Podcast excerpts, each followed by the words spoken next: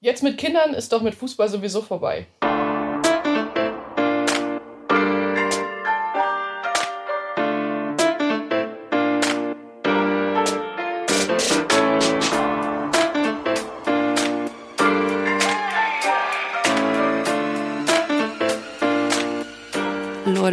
Ich habe dieses Intro jetzt schon 54 Mal mindestens aufgenommen und jedes Mal immer so versprochen, dass ich so genervt war, dass ich es nochmal machen wollte und dann wurde es auch nicht besser. Drückt mir die Daumen, dass ich das jetzt gebacken kriege. Also pass auf.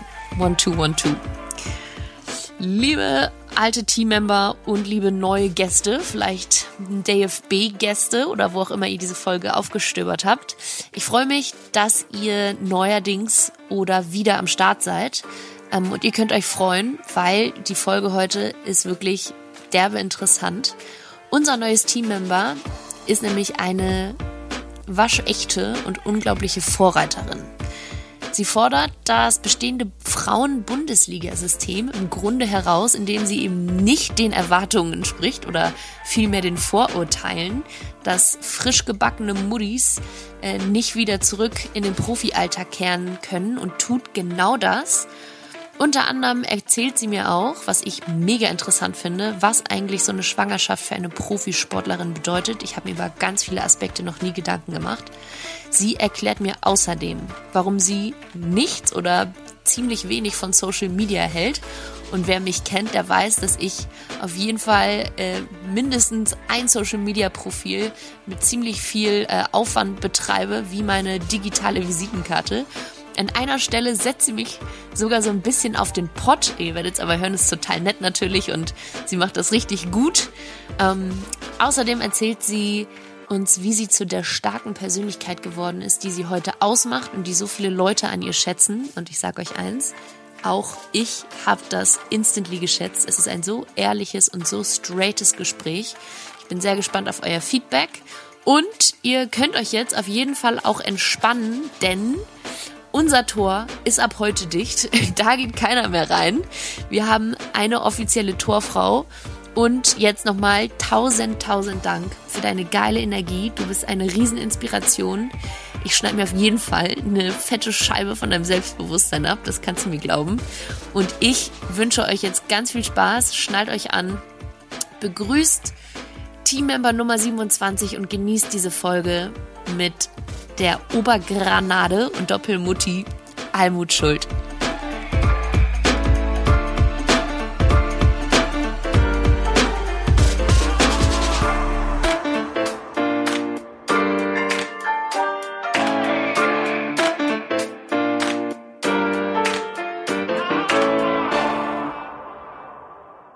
Lieblingsaussage. Du hattest mir gerade zwei mögliche zur, zur Auswahl gegeben. Ich habe mir diese gewünscht. Love it. Da werden wir gleich noch auf jeden Fall ein bisschen tiefer reingehen. Aber wie sich das gehört, und ich sage es jedes Mal gleich, ich muss mir einen anderen Satz überlegen am Anfang. Ja. muss nicht sagen, ich kann mich vorstellen. Ja.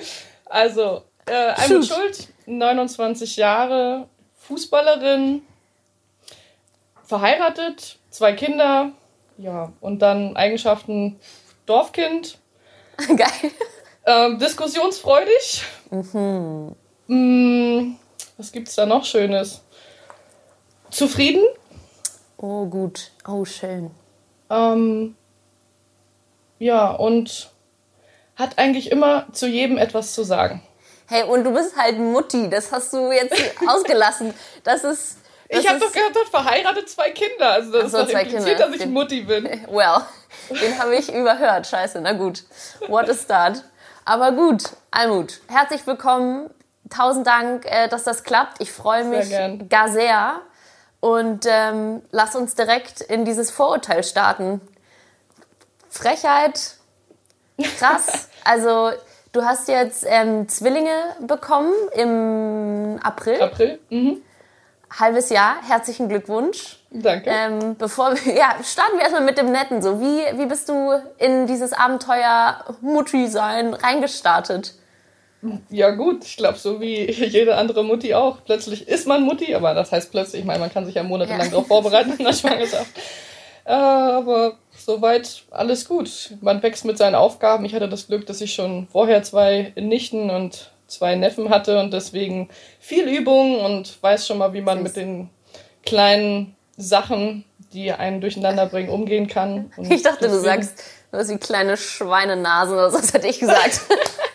wow. Nein, also es war kein Nein. kompletter Kaltstart und ich glaube, das hat uns, also hat mein Mann und mich sehr gut vorbereitet und jetzt ja, sind wir Eltern und es klappt sehr gut.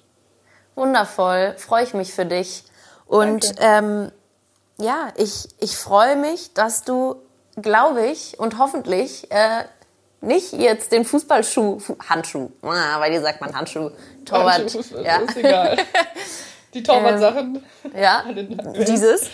Ähm, ja, ich hoffe, dass du die nicht an den, an den Nagel hängst. Ah, bin ich weit von entfernt.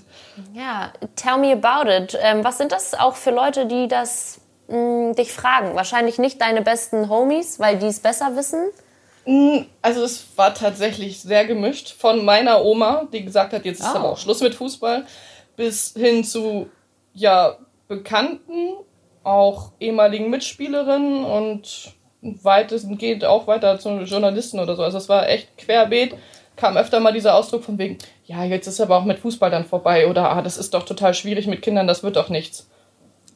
Also total schwierig, glaube ich es auch schon. Aber ähm, auch Mitspielerinnen haben das gesagt. Das wundert mich jetzt schon. Also tatsächlich ehemalige Mitspielerinnen. Die haben dann gesagt, hast du es jetzt wirklich noch vor, da nochmal anzugreifen und so. Hat mich auch teilweise gewundert, aber zum anderen, es ist nun mal so, dass, dass sie nicht direkt ein Vorbild da haben, also kein ja. Beispiel. Es ist halt jetzt niemand in der Bundesliga vorher gewesen in den letzten 10, 15, keine Ahnung, 20 Jahren. Ich habe nicht genau im Kopf, Let's wer die make letzte it 50. war. Und also ganz ehrlich, 50 Jahre Frauenfußball, ähm, bestimmt über diese 50 Jahre auch. Nee, nee, das nicht. Also Martina Voss ah, Martina, stimmt, äh, die stimmt. hat auf jeden Fall als Mutti weitergespielt und auch Marion Isbert, meine ich, die äh, Torhüterin von ah. 1989, die hat auch äh, einen Sohn gehabt, okay. meine ich. Also es gibt schon welche, die das hatten, aber hm. jetzt wirklich die letzten Jahre, also ich bin seit 2007 in der Bundesliga und ich habe es nicht mitgekriegt und es sind ja dann auch schon 13 Jahre. Ja, krass. Deswegen ist es wahrscheinlich bei vielen nicht im Kopf, dass es funktioniert. War das denn für dich wirklich ein No-Brainer, dass du auf jeden Fall wieder zurückkommst? Null Sekunden äh, dran gezweifelt, sondern vielmehr die beiden Kleinen entbunden und gedacht, so, okay, wann kann ich wieder zurück? Also tatsächlich bei der Entbindung habe ich das, also nach, nicht direkt bei der Entbindung, ja. aber direkt danach habe ich das schon gedacht von wegen, ja, jetzt kann ich, jetzt kann ich endlich wieder anfangen, weil man den Fußball natürlich auch vermisst hat. Ich war ja immer dabei, auch während meiner Schwangerschaft zu trainieren und war bei der Mannschaft und habe gesehen, dass andere auf dem Platz sind, habe mir die Spiele im Stadion angeguckt, da juckt es natürlich in den Füßen und in ja, den Fingern. Voll.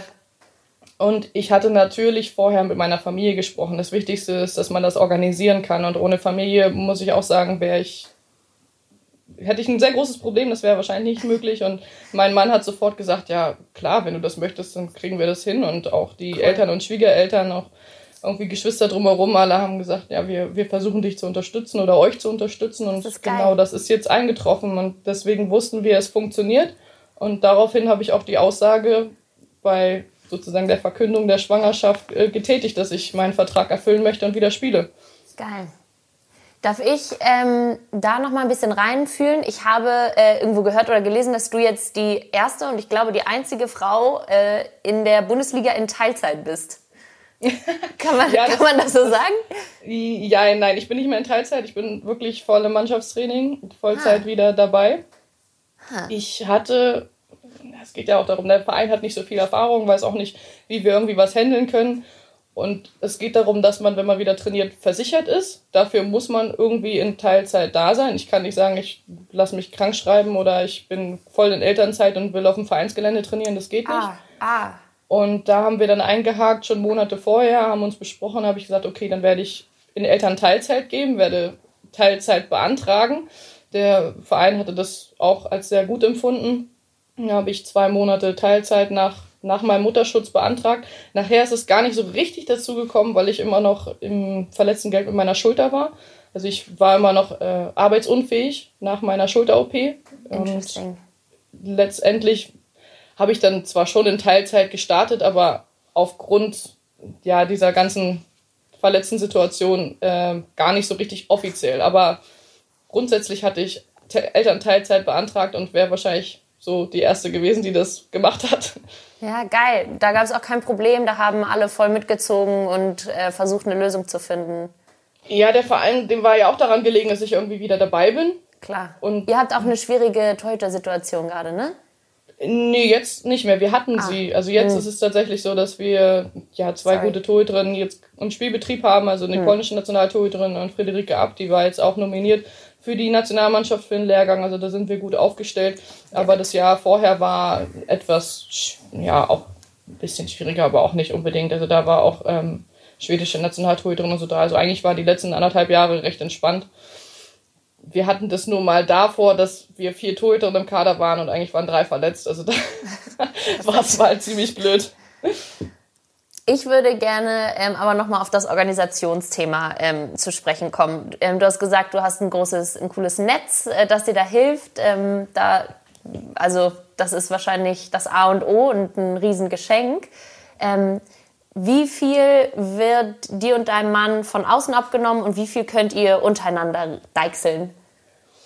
Also dadurch, dass mein Mann auch Vollzeit arbeitet, müssen wir schon sehr viel organisieren. Also wir gucken dann meinen Trainingsplan an und dann legen wir den übereinander mit dem Plan von den Omas und Opas, wie es irgendwie zu organisieren ist. Und an den Tagen, wo auch wirklich die Omas und Opas nicht können, dann muss dann mein Mann ein bisschen in seinem Arbeitsplan schauen, dass er ja, vielleicht nur einen halben Tag arbeitet oder dann irgendwie nebenbei ein bisschen im Homeoffice macht, irgendwie so in die Richtung, dass er dann die Kinder nimmt, aber das kriegen wir sehr gut hin.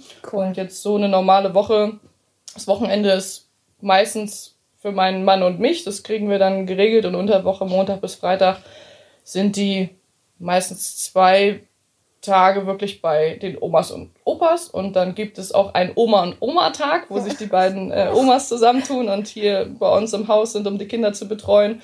Und meistens habe ich dann einen Tag, äh, das mit der Verein entgegengekommen, wo Krafttraining wäre oder Krafttraining ist. Das kann ich, weil ich einen Kraftraum in meinem Haus habe, äh, kann ich das hier zu Hause machen und da kommt dann einfach eine von den Omas vorbei, um in der Zeit aufzupassen. Und wenn irgendwas wäre, dann wäre ich ja auch da. Also ich kann ja mein Krafttraining auch mal für ein paar Minuten unterbrechen. Ja, und wenn es alles gut läuft, haben wir noch einen freien Tag in der Woche. Ja. Dann, den habe ich dann meistens komplett alleine mit den Kindern, ja. Verstehe. Wie geil, dass du einen eigenen Kraftraum bei euch hast. Das habe ich auch irgendwo gelesen, wollte schon noch ansprechen. Tschüss, Alter. Was ist da los? Ja, das war halt auch langfristige Planung. Ja. Es ist immer schon in den Sommer- und Wintervorbereitungen in dem individuellen Plan sehr schwierig gewesen hier in der Gegend. Wir sind dünn besiedelt, irgendwie ein Fitnessstudio zu finden. Da muss ich auch 20 Kilometer mindestens hinfahren, ja, ja. um dann meine Übung zu machen. Dann muss man hoffen, dass da eine vernünftige Ausstattung an Freihandeln ist. Und irgendwann habe ich gesagt, so, es ist jetzt gut, ich habe äh, eine Prämie gewonnen. Ich glaube, ich habe es letztendlich von der Olympiaprämie gemacht. Habe ich mir dann gesagt, ich rechne, äh, richte mir den Kraftraum hier ein. Geil. Und das war die letzten Jahre schon sehr gut, weil man immer, wenn man sagen wollte, ey, ich will noch was extra machen, dann konnte man auch für eine halbe Stunde reingehen, egal zu welcher Tages- und Nachtzeit. Und mittlerweile ist es auch so, dass irgendwie mein Bruder oder mein Cousin oder so das gerne annehmen und nutzen mein Mann könnte es vielleicht noch mehr nutzen, aber es ist alles in Ordnung. Und Wenn du das, das hörst, auch, liebe Grüße. Ja, genau. Das, das war dann äh, ja in meiner Schwangerschaft schon sehr gut, weil ich immer, wenn ich das Gefühl hatte, ich müsste jetzt trainieren, bin ich einfach reingegangen und jetzt auch nach der Schwangerschaft mit den Zwergen konnte man sagen, gut, die schlafen jetzt mal eine Stunde, ich kann jetzt mir mal die Zeit für mich nehmen, ich gehe jetzt geil. trainieren und muss nicht vorher meine Tasche packen, muss irgendwo hinfahren und ich glaube, das ist auch der Grund, warum ich jetzt schon wieder so gut äh, da bin. Ja, können wir auch noch mal über das Thema äh, Fitness und Schwangerschaft und Fitness und äh, Postentbindung ähm, besprechen. Ich also habe wirklich gar keinen blassen Schimmer. ich habe nur, Gott, ich habe so tierische Angst vor einer Geburt. Das kannst du dir aber nicht vorstellen. Auf jeden Fall zu deiner Frage zurück mit dem Prä- und Postentbindung. Ja. Training. Äh, ich bin da sehr inspiriert worden. Wir waren vor zwei Jahren, zwei Jahren waren wir im Urlaub in den USA, haben da Nadine Angerer besucht in Portland und sie sagte, hey, komm, ich gehe mal zum CrossFit, wollt ihr mitkommen? Ja, klar, auf jeden Fall sind wir mit hingegangen und dann beim CrossFit-Training tatsächlich war eine Hochschwangere und hat da Klimmzüge gemacht und Gewichte gestemmt und ich war völlig beeindruckt und habe sie gefragt, hey, warum machst du das? Wie geht's dir damit? Ja, das habe ich schon die zweite Schwangerschaft, wo ich das mache, wo ich zum CrossFit gehe und das voll durchziehe. Und es ist echt super, man fühlt sich viel besser, man hat keine körperlichen Probleme und so. Und sage ich, ja, aber es gibt ja viele, die sagen, das soll man nicht. Ja, auf die muss man gar nicht hören, man muss auf sich selber hören. Und ich habe vorher immer CrossFit trainiert, warum soll ich denn jetzt aufhören, wenn ich damit schwanger geworden bin? Dachte ich, okay, ja, das finde ich gut. Dann nehme ich mir das auch vor, dass ich da keine Geil. Angst vor habe, weiter zu trainieren. Und genauso war es dann bei mir auch, dass ich immer weiter trainiert habe. Ich habe dann immer auf mich selber gehört, wann kann ich noch joggen gehen oder wann mache ich anderen Sport. Und es war dann so ab Dezember, dass das Joggen nicht mehr so schön war. Und danach habe ich dann tatsächlich nur noch im Kraftraum gearbeitet, aber es war gar kein Problem. Also Langhanteltraining war völlig meins. Ich ja, habe dann geil. auch zum Schluss noch 50 Kilo gehoben, sogar selbst am Tag der Entbindung noch. Konnte auch Liegestütze Ein machen Wut. oder Unterarmstütze oder so. Ich wusste ja nicht, Echt? dass ich an dem Tag entbinde. Ich hatte einfach ja eine Routineuntersuchung und ja, ich ja. habe dann vorher überlegt, Mensch, räumst du jetzt vorher die Küche auf oder gehst du vorher trainieren? Dachte ich, nee, komm, dann hast du das Training schon weg und dann fährst du dann zu Termin und ja, eigentlich bin ich dann von da aus direkt ins Krankenhaus gefahren und dann waren die Kinder da. Surprise. Und dann bist Surprise. du ja, danach natürlich nicht direkt wieder in, in den Kraftraum gegangen. Ähm, Nein, hat dann schon ein paar Tage gedauert. Dass man ich hatte auch einen Kaiserschnitt, deswegen muss man ein bisschen ah. auf die Narbe und so weiter aufpassen. Mhm. Und es hat dann so, ja, zwei Wochen gedauert, bis ich sagte, okay, jetzt ist alles wieder recht gut. Und dann habe ich mit wirklich leichten Mobi- und Stabi-Übungen angefangen und ähm, richtig Gewichte gestemmt, also Gewichte gestemmt ist auch übertrieben, aber wieder was mit Gewicht gemacht. Ja. Ich würde sagen so vier Wochen und dann ja acht Wochen später war ich wieder joggen. Ach krass, ich dachte, das dauert viel länger. Ich dachte, das dauert viel, viel länger. Ja, ich glaube, es kommt wirklich darauf an, was man vorher auch für einen Trainingszustand hatte. Wenn man noch nie komplett fit war und auch in der Schwangerschaft nicht viel gemacht Fair. hat, dann sind natürlich auch die ganzen Muskeln weg und dann ja. braucht auch der Körper schnell zum Regenerieren. Und dadurch, dass ich Leistungssportler bin, passt sich, denke ich, der Körper schneller wieder an. Er, er erinnert sich wirklich schneller an Bewegungen, an Muskulatur. Ja. ja. Und ich habe es auch von Tag zu Tag abhängig gemacht. Wenn ich losgegangen bin, habe irgendwie ein Gewicht in die Hand genommen, gedacht, nee, das fühlt sich noch nicht so gut an, dann habe ich es auch gelassen. Und wenn ich laufen wollte oder Fahrrad fahren wollte, also mit Fahrradfahren habe ich natürlich angefangen und ich habe auch das Glück gehabt, dass ein Nachbar einen Pool hatte, wo ich dann mal Aquajoggen konnte oder ja, so. Klar. Also es ist, man, man sucht sich irgendwie seine, seine ja. Sachen. Ich wäre am liebsten auch schwimmen gegangen, aber mit Corona waren da doch lange Zeit die Schwimmbäder zu. Ja. Und es war immer wirklich so ein, so ein eigenes Körpergefühl. Kann ich das jetzt machen? Ist das jetzt alles wieder so weit, dass es funktioniert? Und ja, dann, als mein Mutterschutz um, um war, Anfang August, habe ich auch wirklich wieder Fußballtraining angefangen. Wie war das, äh, da zurückzukommen? Hattest du da dann so ein bisschen die Hemmung wie, naja, also ich, ich vergleiche das jetzt mit so einer Verletzungsbreak einfach mal. Offensichtlich äh, ist es keine Verletzungspause Nein, gewesen. Nein, es ist gar keine Verletzung. Nee, aber ähm, ja, also einfach nach einer langen Pause braucht man ja, um wieder reinzukommen und ähm, die, die, die Abläufe und. Ja, das auf jeden Fall. Also Birne. das Gute war, dass ich da schon wirklich fünf Wochen richtig trainieren konnte, in dem Sinne, also mein Lauftraining, meine Kondition so langsam wieder aufgebaut habe, auch mhm. vom Kraftniveau. Und es ist so, dass ich die gleichen Tests durchlaufe wie nach einer Verletzung. Also wir haben in okay. Wolfsburg, wir haben da wirklich eine richtig gute medizinische Abteilung, die sehr strukturiert ist und da musst du Tests durchlaufen, bis du wieder auf den Platz gehen darfst. Und ich habe genauso diese Sprung- und Stabilitätstests mhm. gemacht, wo er dann sagte, okay, ist kein Problem, das sieht gut aus, du kannst jetzt wieder auf den Platz. Also ich habe mich nicht einfach hingestellt, habe gesagt, oh, ey, lass mal ein paar Bälle spielen. Nein, so war es nicht. Und es, es, es war in meinen Gedanken, huh, wie wird das sein, das erste Mal auf dem Fußballplatz? Kann ich da überhaupt noch ein Ball spielen? Weil ich tatsächlich seit ja, November, Dezember eigentlich keinen Ball gespielt hatte, bis August ist eine lange Zeit. Ja. Und es war aber, es hat sich nicht so angefühlt, als ob ich so lange raus war. Es war irgendwie viel, viel normaler, als ich eigentlich dachte. Das Einzige, was nachher wirklich der Clou war, war das Torwartspiel. Also so normal Bälle spielen, dribbeln, Ball annehmen, was auch immer, das war alles gut. Ja. Aber tatsächlich einen Ball fangen, das war ja auch noch länger her. Das habe ich äh, aufgrund auch meiner Schulterverletzung die haben beim letzten Mal Viertelfinale ja, bei der WM gemacht. Also Ciao. 15, 15 Monate, also ja, waren 14 Monate oder so, bis ich dann danach endlich wieder angefangen hatte. Und das war doch eine sehr große Umstellung. Da hat man gemerkt, grundsätzlich ist es noch da, aber es fehlt, es fehlt schon an, an einem, an Fangsicherheit, an den ganzen Abläufen und auch dadurch, dass ich die Schulter erst so wieder richtig auftrainieren musste und dran gewöhnen ja. musste, ja. Hat es auch noch ein bisschen länger gedauert. Aber es ist jetzt alles gut. Ich freue mich, ich kann jede Trainingseinheit mitmachen. Ich habe soweit keine Probleme und ja, es kann natürlich noch so sein, dass ich ein bisschen schneller werde und ein bisschen mehr Muskulatur könnte auch noch da sein, aber da muss ich auch musste ich halt auch auf mich hören. Ich konnte nicht gleich wieder sagen, jo, ich bin jetzt wieder im Training, ich mache mit 70 Kilo meine Kniebeugen, sondern nee, die Rumpfstabilität muss halt erstmal komplett da sein, der Beckenboden muss fest sein und das merkt man auch noch Wochen danach, weil du, du bist nicht von jetzt auf gleich nach der Entbindung wieder in deinem normalen Hormonzyklus nee. drin sondern du brauchst ja, noch sehr lange, auch gerade nach der Stillzeit oder so, bis, bis dein Hormonaushalt wieder normal ist. Und erst dann merkst du, dass das Gewebe sich anpasst. Ich hatte auch in den ersten Trainingseinheiten, wenn ich da mal einen Ball abgekriegt habe, weil das Gewebe so weich war, habe ich richtig blaue Flecken gekriegt, die ich sonst nie kriege.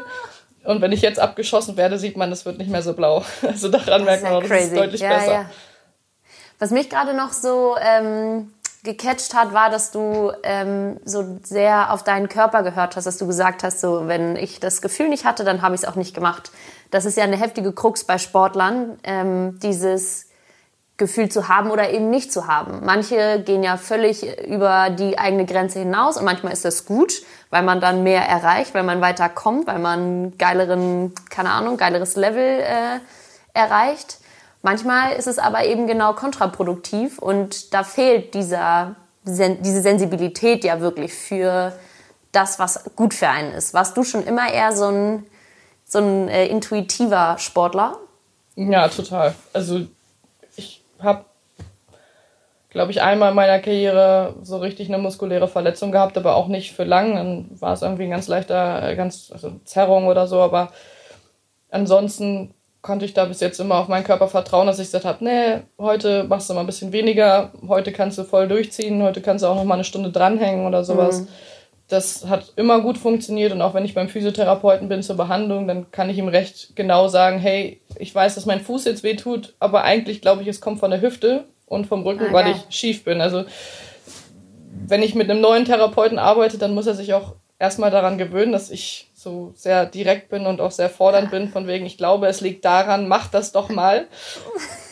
Aber mit den Therapeuten, mit denen ich jetzt arbeite, die finden es ganz gut, weil sie nicht so lange selber suchen müssen, sondern ja. sie einfach nur sagen, was ist denn dein Gefühl? Wie, wie hängt das alles zusammen? Und dann passt es auch. Deswegen, das habe ich mir Jahr über Jahre antrainiert, denke ich. Und ja, deswegen bin ich auch jetzt so ohne Probleme eigentlich immer in die Steigerung gekommen. Also ich habe auch jetzt nicht übermäßig oft beim Physiotherapeuten auf der Bank gelegen. Natürlich ist es sehr, sehr wichtig, gerade die Narbe zu behandeln. Das ist, finde ich, auch ein Defizit in Deutschland, oh. dass man Mütter damit alleine lässt, weil viele noch jahrelang nach, Fakt, nach einer, über den ich nie nachgedacht habe. Nach einer Entbindung von einem, also per Kaiserschnitt, einfach Probleme haben mit dieser Narbe. Die ist recht groß und es ist eine große Bauch-OP in dem Sinne, aber es wird immer so abgetan von wegen, ja, es war halt einfach nur eine Entbindung. Und viele haben wirklich Ziehen, haben Probleme mit der Muskulatur, kriegen danach eine chronische Schambeinentzündung, äh, die oh. Narbe verdickt sich oder so. Das, das ist schon nicht so schön. Und auch, ich habe jetzt gerade ein Interview auch von Diana Eidberger, von der Rodlerin, mhm. gehört, gelesen. Und die sagte auch, ja, ich bin halt geplant später zurückgekommen, weil ich so viel Probleme mit meiner Kaiserschnittnarbe hatte. Und sie hat halt auch acht Monate gebraucht, bis sie so wieder richtig im Leistungssport drin war. Und wir haben das Glück, wir werden behandelt, wir haben Physiotherapeuten und können sagen, hey, können wir da noch mal rangehen?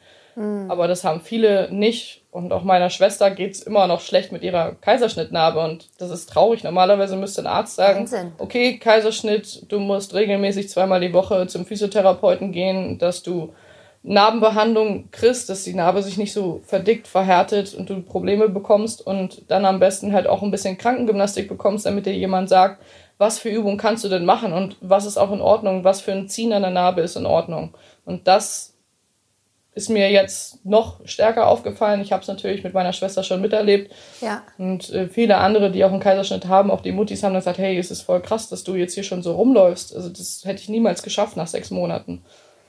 Wie interessant. Und bestimmt sind ganz viele Muttis da draußen, die sich auch nicht trauen, dann nochmal da irgendwie das Thema zu bearbeiten quasi, weil sie denken, ja, ist ja nur so, wenn alle sagen, es ist nur eine Narbe, dann soll ich mich bestimmt noch nicht so anstellen. Also jeder, der schon mal eine OP hat, egal ob Fuß, Knie oder sonst was, der weiß, wie so eine Narbe zieht und wie fest die ist und was die für einen Einfluss auf das Gewebe hat.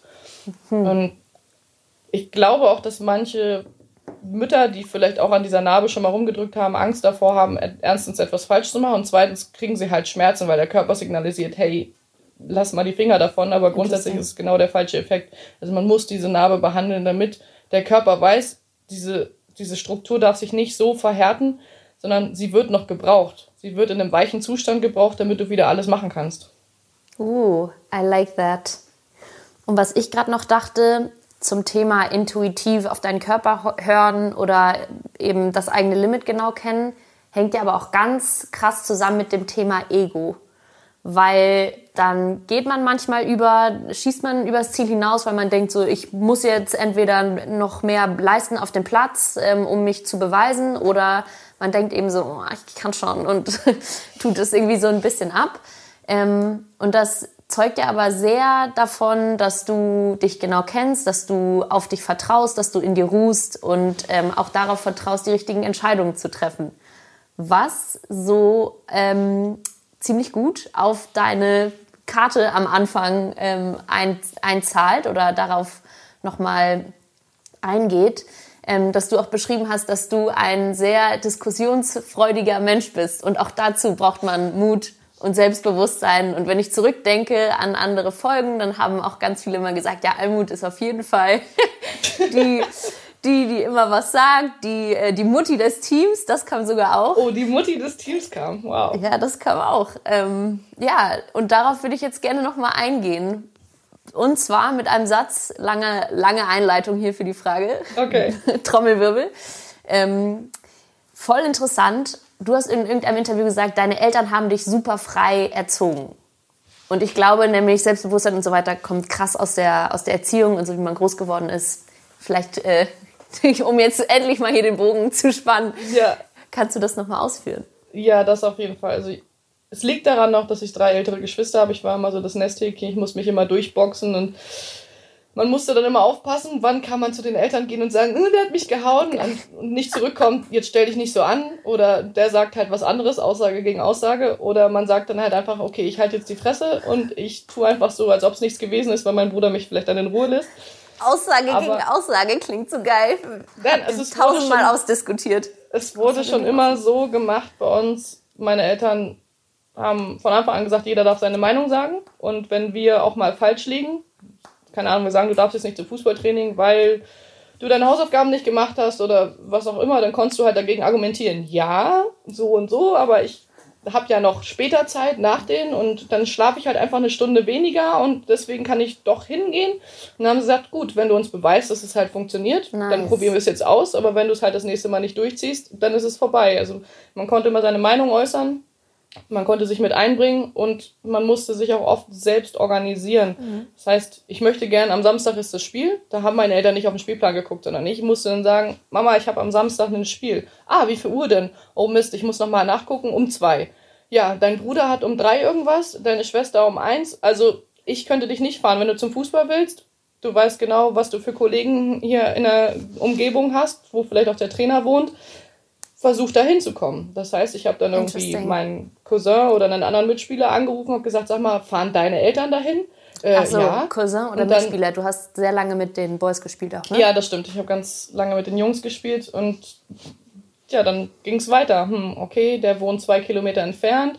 Äh, wann muss ich denn da sein? Ja, um die und die Uhrzeit. Okay, dann komme ich mit dem Fahrrad. Mama, kann ich mit dem Fahrrad dahin fahren? Das? Ja, kannst du. Alles klar, dann weiß ich Bescheid. Wann bist denn du wieder da? Hm. Ja, gut, ich frage mal kurz die Eltern, wann wir wieder zu Hause sind und dann mit dem Fahrrad noch. Also dann und dann. Okay, gut. Und das hat einen geprägt und es war auch, glaube ich, für viele Freunde und Bekannte, wenn die mal bei uns zum Mittagessen waren, etwas nervig, aber auch lustig sind aus der Schule gekommen und dann wurde erzählt, was vielleicht in der Schule gelaufen ist, was vielleicht im Geschichtsunterricht oder in Erdkunde, was auch immer war. Und dann kommt vielleicht von der anderen Seite, ja, nee, aber so ist es ja gar nicht. hä, wie? Aber der Lehrer hat doch gesagt, oder das steht in dem und dem Buch. Dann wurde diskutiert und wir hatten tatsächlich immer im Büro so eine riesen Enzyklopädie von Brockhaus oder von anderen stehen und dann wurde nachgeguckt und es wurde gewettet, wer denn dann recht hat. Und dann musste ja. der Verlierer beispielsweise Tisch abräumen oder abwaschen oder wir haben dann darum gewettert, wer, denn, wer das letzte vom Nachtisch essen darf oder so. Also es wurde immer andauernd diskutiert in dieser Familie und das ist auch heute noch so, dass wir ganz, ganz tolle Abende oder Mittagessen zusammen haben, weil wir eine Vielfalt an Themen bekommen und es nie langweilig wird. Und wir hatten auch mit den Eltern eigentlich nie einen Fernseher. Nur meine Großeltern, die im alten Teil im Haus gewohnt hat, hatten einen Fernseher. Und bei uns war es gang und gäbe, dass wir abends immer zusammen gespielt haben. Wir hatten einen großen Kleiderschrank voll mit Gesellschaftsspielen und jeden Tag durfte jemand anderes aussuchen, was gespielt wird. Natürlich, wenn meine Schwester mit ihren vielleicht 15 Jahren was ausgesucht hat, dann stand ich als siebenjährige Schwester daneben, dachte, ja, das kann ich aber nicht. Ja, hat aber deine Schwester jetzt ausgesucht, morgen bist du dran mit mhm. aussuchen. Und dann musste sie vielleicht mit mir Mau Mau spielen am nächsten Tag und ich musste dann bei Siedler am Anfangs zugucken. Deswegen war ich auch recht schnell da drin, Spiele zu lernen und äh, Strategien zu lernen und äh, mir Tipps zu holen von meinen Geschwistern was dir offensichtlich bis heute und bis in die Nationalmannschaft, die deutsche Fußballnationalmannschaft, äh, zugutekommt. Ja. Inwiefern würdest du denn äh, zustimmen oder negieren, dass du, dass du die Mama des Teams bist? Es ist ja immer die Frage, was so eine Mama auszeichnet. Eigentlich guckt die Mama, dass es allen gut geht und versucht, vielleicht bessere Bedingungen zu schaffen, versucht auch von manchen den Druck zu nehmen, versucht neue Mitglieder aufzunehmen und zu fragen, was sie irgendwie brauchen. Und ich glaube, da passe ich schon ein bisschen rein. Also ich versuche schon irgendwie Stimmung im, in der Mannschaft aufzusaugen und nachzufragen. Und natürlich versuche ich auch immer, mich daran zu hängen, dass die Bedingungen verbessert werden. Ich bin im Mannschaftsrat. Ich bin auch eigentlich ja ein Jahr nachdem ich in der Nationalmannschaft gewesen bin, sofort in den Mannschaftsrat gekommen, habe dann schon mit jungen Jahren tatsächlich so mit 20 bin ich mit zur Prämienverhandlung gegangen und nice. das hat mich dann auch äh, sehr geprägt und ich habe immer Sachen organisiert. Ja, und jetzt bin ich eine, die mit am meisten Erfahrung hat, zumindest von Maßnahmen. Also von Länderspielen spiegelt sich das beim Torhüter leider nicht ganz so wieder. Mhm. Ich war bestimmt schon bei über 100 Länderspielen dabei, aber so viele habe ich selber nicht gemacht. Und durch dieses Ganze bin ich vielleicht auch die Mutti und weil mich schon sehr viele Sachen interessieren. Ich habe zu jedem was zu sagen. Es gibt auch oft den Spruch in der Mannschaft mit, ja, wenn du es nicht weißt, dann frag Almut. Und die sagen irgendwas, auch wenn sie nicht weiß. Nein, ich sag, meistens habe ich auch tatsächlich die Informationen, weil ich ja. dann mal im Büro vorbeigucke und die Teammanagerin frage, hey, sag mal, wie ist denn das so und so? Oder ich ja, und weil du den Brockhaus auswendig kennst auch. Ja, das auch. Oder ich frage dann den Fahrdienst, sag mal, wie ist denn das und das gelaufen? Oder ich gehe mal zum Koch und frage nach. Also diese ganzen Sachen, die weiß ich dann im Hintergrund und wenn jemand kommt, dann gebe ich auch gerne Antwort. Das ist ja auch so ein bisschen, aber ähm, Verantwortung übernehmen, Führung annehmen und ja auch so ein bisschen ja, Vorbild sein. Auch wahrscheinlich dann für, für jüngere Mädels, die hochkommen und ja auch Vollanschluss mh, hm, suchen und sich darüber freuen, wenn man sich irgendwo äh, sicher fühlt. Ja, das auf jeden Fall. Aber auf der anderen Seite muss ich sagen, manchmal könnte ich das vielleicht selber auch noch besser machen. Also ich habe das, dass ich mich auch gerne mal über was anderes als Fußball oder über Schule und Ausbildung unterhalte, sondern auch gerne mal über, weiß ich nicht, Politik, Wissenschaft, was auch mhm, immer. Deswegen mhm. kommt es bei mir auch vor, wir dürfen oftmals beim Essen mixen in der Nationalmannschaft, dass ich mich auch zu den Betreuern setze, um einfach mal rauszufinden, was machen die, wie sind die in cool. ihren Beruf reingekommen, was haben die für Träume, in denen sie noch arbeiten wollen, was was beschäftigt sie in der Situation. Und das ist vielleicht manchmal auch ein bisschen schwierig für manche Mitspielerinnen, dass sie sagen, oh, die hat gar nicht so viel mit uns zu tun.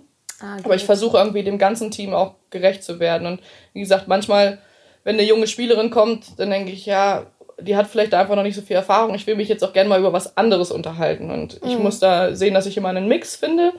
Und wir haben so viele interessante Leute dabei, nicht nur die 20, 23 Spielerinnen, sondern auch noch 20, 23 Leute an Staff. Und ja. deswegen ist es sehr vielfältig und macht mir großen Spaß. Was sind Träume und Ziele, die du verfolgst? Du fragst das die, den Staff, du fragst das die Leute. Now I want to know. Also ich habe schon sehr, sehr viel erreicht in meinem Leben, was ich mir erträumt habe. Also Glaube ich dir, aufs Wort. Das Wichtigste ist, dass man zufrieden ist, das bin ich. Ich habe eine Stand ganz tolle... auf deiner Karte, mega richtig. geil. Also ich habe eine ganz tolle Familie. Ich hatte immer den Traum, Kinder zu haben, am liebsten auch vor 30. Mhm. Hat jetzt funktioniert.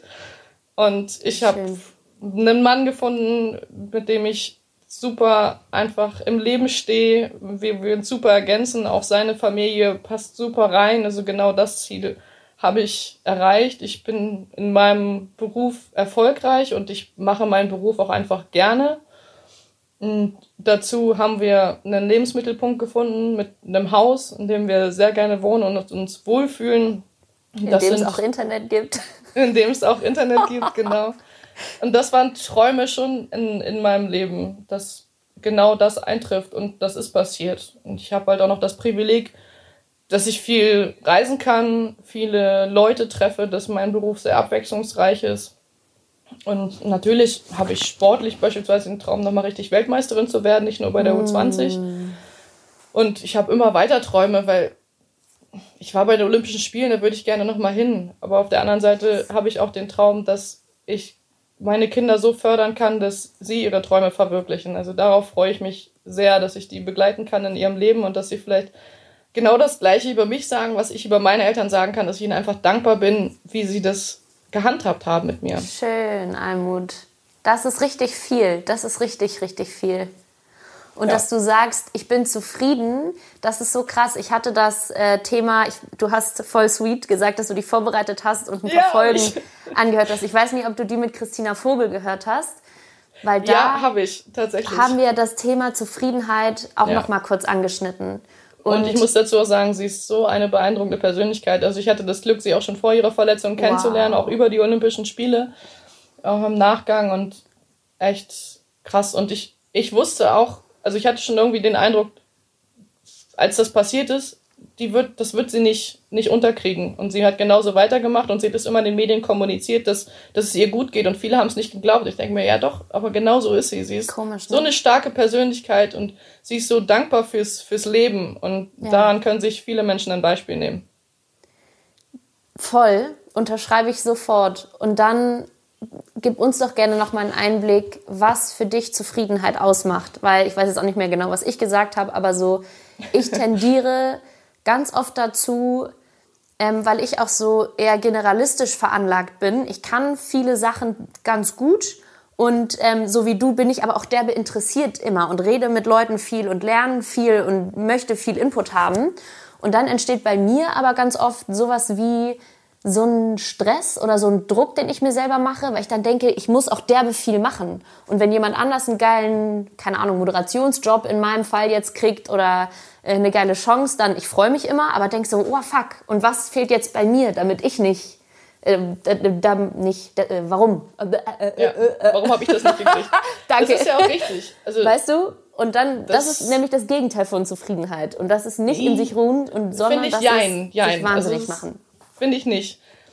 Also auf der einen Seite muss man sich immer selber reflektieren, was hat man, was kann man und ist man damit zufrieden? Oder hat man genau das, diesen Ausblick, ich kann mich immer noch verbessern? Mhm. Und das habe ich ja auch. Ich sehe ja auch, dass ich, dass ich nicht alles perfekt mache und ich möchte es immer besser machen, aber ich habe trotzdem so eine Grundzufriedenheit, weil ich sehe, ich mache doch irgendwie was gut. Also irgendwer sagt, hey, du machst das ganz gut im Tor, dann denke ich, ja, das stimmt. Hey, du bist eine ganz gute Mutti, ja, freue ich mich drüber. Wenn andere sagen und zu mir kommen und mir Fragen stellen, kann ich mal, dann denke ich, ja, warum kommen sie eigentlich zu mir? Also irgendwas muss ich gut gemacht haben. Und das habe ich so jeden Tag, diese Reflexion, dass ich in den Spiegel gucke und denke, bist du zufrieden und bist du glücklich? Und wenn ich es nicht bin, was müsste ich denn ändern, dass ich es bin? Und bringt mich eine Frage, die jemand stellt, von wegen, boah, was hast denn du wieder für eine Hose an? Bringt die mich raus und denkt, ist mir das so wichtig, die perfekte Hose für die Person anzuhaben? Oder habe ich jetzt den Anspruch an eine Hose, die muss mir gefallen, die muss mir passen, die muss zu meinem Alltag passen. Das heißt, ich muss damit super im Auto sitzen können und sie darf nirgendwo drücken. Also es sind viele so eine Sachen, die ich versuche zu reflektieren, um einfach mhm. hinterher zu sagen, oh, eigentlich ist es mir total egal, dass er meine Hose nicht oder meinen Kleidungsstil nicht mag, sondern ich ja. bin damit zufrieden und mein Mann stört es nicht, meine Familie stört es nicht. Also warum hat mich das denn jetzt überhaupt irritiert? Und mhm. das andere jetzt auf deinen Job bezogen, von wegen, hey, warum hat die denn jetzt diesen Job gekriegt? Dann würde ich auch versuchen, erstmal empathisch zu sein und sagen, wer hat denn das entschieden? Also mm, hat, also wollten die vielleicht jemanden haben, der ein bisschen verrückter ist oder einen anderen Style hat? Und wenn die das haben wollten, wollte ich dann diesen Job überhaupt haben, weil ich mich für diesen Job hätte verbiegen müssen? Oder sage ich, nee, eigentlich ist es ganz gut, dass sie den gekriegt hat, weil ich kriege dann einen anderen, der besser zu mir passt und ich muss mich in diesem Job nicht so verstellen. Ich muss nicht schauspielern, sondern ich kriege einen Job, den ich mag, den ich den, in dem ich aufgehe und in dem ich so gut bin, dass ich genau in diese Richtung, in, den ich, in die ich wollte, wieder einen gleichen Job kriege. Mm, richtig geil. Und da muss ich ganz kurz nochmal sagen, es ist, ich bin überhaupt keiner, der jemand anderem was nicht gönnt. nicht gönnt. Jeder, der seine Jobs kriegt, ist geil. Oh, was ist denn hier mit dem Internet heute? Are you gone again? So, jetzt wieder. Wieder da. Das Dorf-Internet, sorry. Geil. Nee, kein Problem. Ähm, was ich quasi damit sagen wollte, ist, ähm, dass ich mich manchmal mit in Situationen hinein vergleiche, in denen ich überhaupt keinen Say habe. Einfach weil auch ja. zum Beispiel wegen Social Media, auch ein Thema, mit dem ich noch ja. kurz um die Ecke kommen möchte. Ja, also ähm, man sieht halt alles und das sind Sachen, auf die ich mich nicht beworben habe, mit denen ich überhaupt nichts zu tun habe. So, und ja. dann so, ja, oder Lisa, du hältst einfach die Schnauze, weil es, es tangiert dich eigentlich überhaupt nicht. Und du vergleichst oder dich. Du siehst es halt, boah, krass, da muss ich mich nächstes Mal unbedingt bewerben, weil das würde mich glücklich machen. Mhm. Dann mach es. Aber das ist so, man Geil. muss, man muss sich selber ein bisschen mehr reflektieren und halt auch das drumherum sehen. Viele schimpfen ja auch auf Sachen von wegen, boah, das kann ich genauso gut wie die. Denke ich, naja, aber es muss ja irgendwie einen Grund geben, warum du es nicht gemacht Then hast. Then please go and do it. Ja. Ja. Und verstehe halt auch denjenigen, der die Entscheidung getroffen hat. Also es wird oft an Entscheidungen rumgemeckert, von denen man die Entscheidungsträger Voll. nicht kennt. Voll. Dann ruf doch bei dem Entscheidungsträger an und sag, was hey. hat dich dazu bewogen, die auszuwählen? Ich meine, du kannst ja auch bei einem Sender anrufen. Ruf, keine Ahnung, bei RTL genau. an und ja, sag, genau. warum hat die den Job gekriegt? Und dann hast du die Information und sagst, okay, entweder will ich das so machen oder Kann ich will es nicht machen. Ja, genau. Und das ist für mich auch Verantwortungsbewusstsein und Voll. das gibt dir auch eine gewisse Ruhe. Und das vermisse ich echt oft bei Leuten, dass sie reflektieren und empathisch yes. sind. Voll geil. Und da habe ich nämlich auch die Folge äh, von Riem gehört, Russi. Ja. Und das fand ich so gut auch von dir, dass du gesagt hast, boah, ich bin auf dem Platz so ein emotionaler Typ und da kann ich mich überhaupt nicht einkriegen. Denke ich nur so, ja, aber jetzt stell dir selber vor, du bist die Schiedsrichterin und du wirst die ganze Zeit nur vollgepöbelt und auch ja. total uneinsichtig bist du. Das ist völlig unfair ihr gegenüber, mhm. weil du ihren Job gar nicht machen willst, weil der also sehr schwierig ist. Ja. Dann hab dich doch mal im Griff, versuch es zu trainieren und versuch ihr fair gegenüberzutreten. Schluck es kurz runter und sagst, Frau Schiedsrichterin, also ich bin mit der Entscheidung jetzt gerade nicht so einverstanden. Ich habe das so und so gesehen. Warum ist es denn so gewesen? Dann wird sie kommen und sagen, ja, ich habe das und das, das war mein Eindruck und dann sagst du, okay, entweder akzeptierst oder ich fange dann an zu meckern. Aber man kann doch erstmal so an, auf eine gewisse Ebene runterkommen ja. und sagen, puh, okay, die hat es jetzt einfach so entschieden, weil sie den Sinneseindruck hatte und den kann ich auch nicht ändern. Ist gut. Also du bist auf jeden Fall jemand, der es richtig krass hinkriegt, einmal durchzuatmen und dann zu reagieren. Mittlerweile ja. Also ich war früher als Kind auch eine richtige Zicke und sehr emotional und habe mal mit Sachen rumgeworfen und das uh, habe ich dann okay. auch gelernt, gerade von meinen jetzt. Eltern. Ja, doch, es war schon mal schlimm. Ähm, und meine Eltern haben, haben sich davon überhaupt nicht anstecken lassen. Die haben sich dann da vorne mm. hingestellt, haben mich angeguckt, haben mir die Zeit gegeben und gesagt, so, also du hast okay. jetzt zwei Möglichkeiten. Entweder räumst du sofort auf oder du gehst jetzt auf dein Zimmer, schläfst von mir aus eine Runde und dann kommst du in einer Stunde runter und dann sagst du, okay, es tut mir leid, du räumst es auf und fertig ist. Und irgendwie hat ein das auch so eingenommen danach. Und ja, das ist geil. jetzt immer noch so. Also ich glaube, ich bin eine sehr faire Spielerin auf dem Platz. Mhm. Es ist sehr selten, dass ich auf die Schiedsrichterin losgehe, weil ich auch selber Schiedsrichterin war und oh weiß, Gott. wie schlimm es sein kann. ja. Und ich habe auch in meiner ganzen Karriere, glaube ich, erst eine gelbe Karte gekriegt. Das war eine, in der zweiten Bundesliga mal Spiel Magdeburger FFC gegen Turbine Potsdam 2. Und es war tatsächlich meiner Meinung nach ein richtig unberechtigter Elfmeter. Und dann bin ich auf die Schiedsrichterin zugegangen und habe gesagt, ich muss sie jetzt anmeckern. Ich finde das überhaupt nicht fair. Und jetzt können sie mir auch die gelbe Karte geben. Und dann hat sie sie noch gegeben. Ja. Habt ihr noch eingeschlagen und beide gelacht. Geil. Okay, und jetzt greife ich nochmal das Stichwort Social auf, das ich gerade schon vorsichtig mit eingebracht habe. Ja.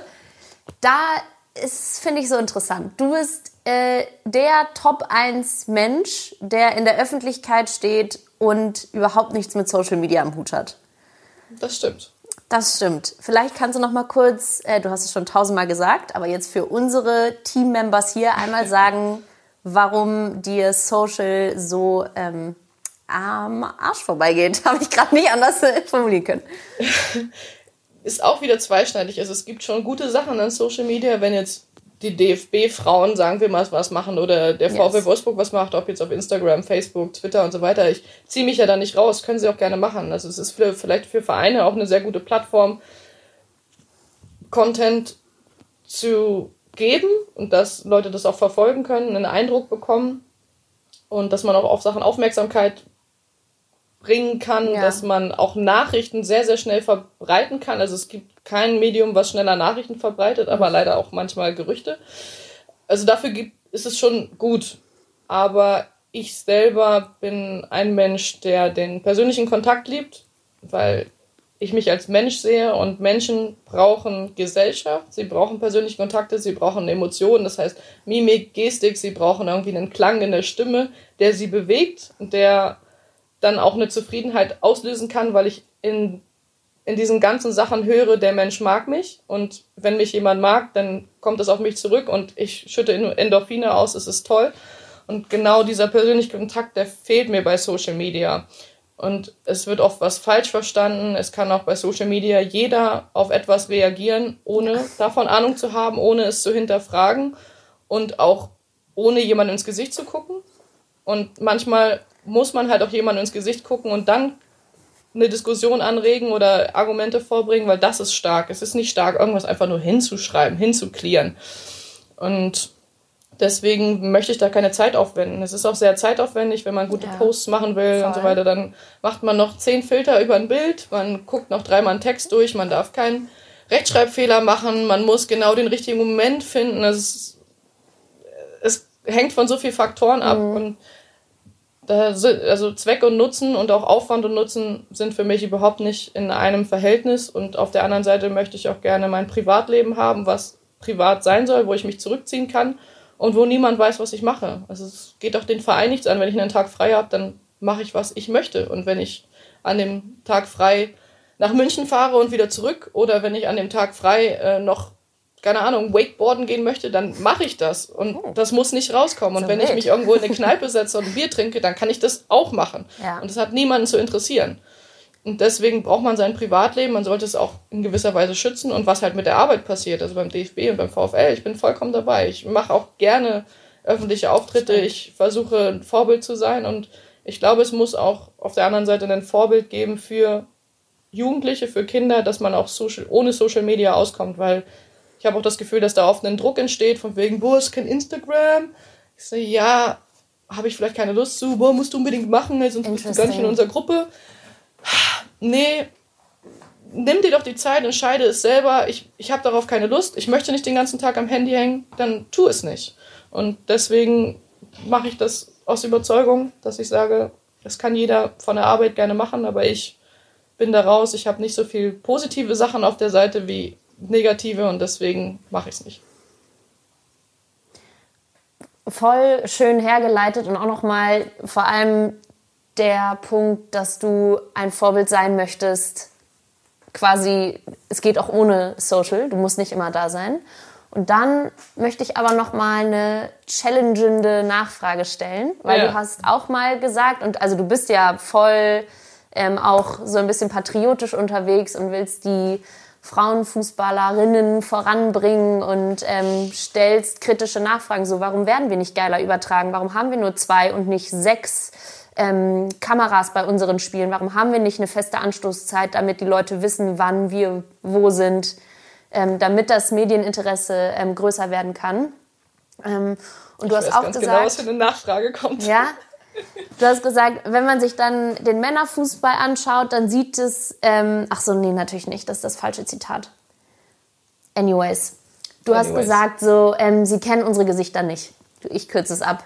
Ja. Ähm, und du bist ein Vorbild und so weiter. Könntest du dir nicht vorstellen, dass eben deine Arbeit, du hast gerade gesagt, Kosten-Nutzen ähm, ist für dich beim, beim Social Game nicht im richtigen Gleichgewicht. Ich kann es gerne abkürzen, wenn du möchtest. Ja, bitte. Wenn man jetzt beispielsweise Julia Gwynn nimmt, hat vor der mhm. WM nicht viele Follower gehabt, jetzt ist sie, ich habe keine Ahnung, ich schätze mal irgendwie 150, 200.000 oder so, also ja. wirklich einen Riesenschritt gemacht. Ja. Hat sich das irgendwie auf die Zuschauerzahlen bei FC Bayern München ausgewirkt? Irgendwie nicht. Also wenn nur ein Prozent von ihren Followern kommen würde, dann würden halt 1500 oder 2000 Leute mehr im Stadion sein. Aber oder Frage, hat es sich... Hm? Hat es sich positiv auf die öffentliche Darstellung des Frauenfußballs ausgewirkt? Bestimmt. Das ist auch wieder so eine Frage. Wie, wie willst du das messen? Also öffentliche Wirkung des Frauenfußballs. Ist sie jetzt häufiger in den Medien? Ja, sie ist mehr, mehr in den mhm. Medien, mhm. aber ist sie... Ähm, Gesichter kennen war das Stichwort. Gut, genau, also sie ist jetzt ein Gesicht, was man dadurch etwas mehr kennt durch ja. die Social Media. Aber es ist ja die Frage, was hat es für, für einen Nutzen für den Frauenfußball. Also kommen mehr Leute ins Stadion, werden wir häufiger übertragen, haben wir mehr Sponsoren. Also sie persönlich schon als einzelne Spielerin. Also da sie bestimmt irgendwie einen Sponsorvertrag oder so bekommen oder hat irgendwie eine Übereinkunft, dass sie Klamotten kriegt oder ich, ich weiß es nicht. Irgendwas mhm. wird auf jeden Fall für sie Positives rausgekommen sein. Aber wenn ich jetzt unbedingt die DFB-Frauen oder halt auch Bayern München als Verein angucke, kann ich jetzt noch nicht diesen signifikanten Unterschied sehen, dass ich sage, es ist, es ist für den Gesamtfrauenfußball mehr getan. Also ich glaube, mein Gesicht und meinen Namen kennen auch viele, obwohl ich halt den anderen Weg gehe. Also ich versuche kein Interview abzusagen, alles, was ich kriege, vernünftig zu machen. Ich versuche mhm. auch Aufwand zu betreiben, um in Fern also Fernsehauftritte zu haben, um vielleicht auch Radio oder Podcast oder also viele Sachen einfach wahrzunehmen, um sich zu positionieren. Und das klappt ja anscheinend auch sehr gut, weil ich immer wieder Anfragen habe und yes. mich viele Leute kennen. Und es hat mich ja auch dahin gebracht, dass ich einen Job bei der Männer-EM bekommen habe. Also es ist. Yes. Es ist ja nicht so, dass ich Social Media unbedingt brauche. Also wenn ich jetzt sehen würde, sagen wir Julia ja. Gwynn, würde 2000 Leute mehr ins Stadion bringen bei Bayern München, dann würde ich sagen, okay, das ist ein Grund, warum ich es vielleicht auch mache, dann kriegen wir vielleicht 10.000 Zuschauer nach Wolfsburg. Mache ich. Aber das habe ich noch nicht gesehen. Und auch, dass es halt beim DFB-Frauen so nach oben geht mit Zuschauerzahlen und mit besseren Übertragungszeiten. Also ich habe Zeiten mit 2011 erlebt oder 2012 auch, wo es deutlich besser war. Wir haben in größeren mhm. Stadien mhm. gespielt, wir hatten bessere Übertragungszeiten. Und das ist jetzt eigentlich eher eingestampft worden. Und das, obwohl viel mehr Spielerinnen Social Media machen. Also eine Birgit ja, Prinz, eine interessanter äh, Ansatz. Kerstin Garefrekes und so, die haben das nicht gemacht. Nee. Und trotzdem hat es anders funktioniert. Und deswegen setze ich bis jetzt immer noch auf die konventionellen Medien, auf Werbung, auf Plakate, auf Zeitungen, auf ja, Werbetrailer. Ich meine, das, was auch richtig explodiert ist, zum Beispiel auch der Commerzbank-Spot. Klar, der wurde auch über Social Media geteilt, aber auch viel über Fernsehen. Also ich, ich glaube halt, dass das auch vor den zehn Jahren nicht so viel Social Media Arbeit gemacht wurde und trotzdem war der Frauenfußball irgendwie an einer anderen, anderen Stelle in der Öffentlichkeit. Also 2011 hat jeder geguckt. Also natürlich hatten wir auch ein Turnier im Hintergrund. Ja.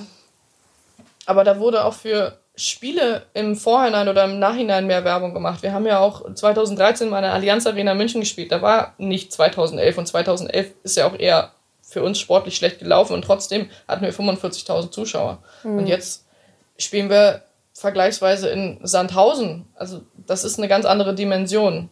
Und natürlich weiß ich, dass der DFB jetzt auch wieder auf dem Vormarsch ist. dass es jetzt ein anderes, eine andere Diskussion darüber gibt, weil im Verband sich Strukturen geändert haben. Das ist mhm. auch sehr positiv. Mhm. Wir haben jetzt auch mehr Kontakt zu Funktionären und auch Angestellten, die vorher nur für den Männerfußball zuständig waren. Mhm.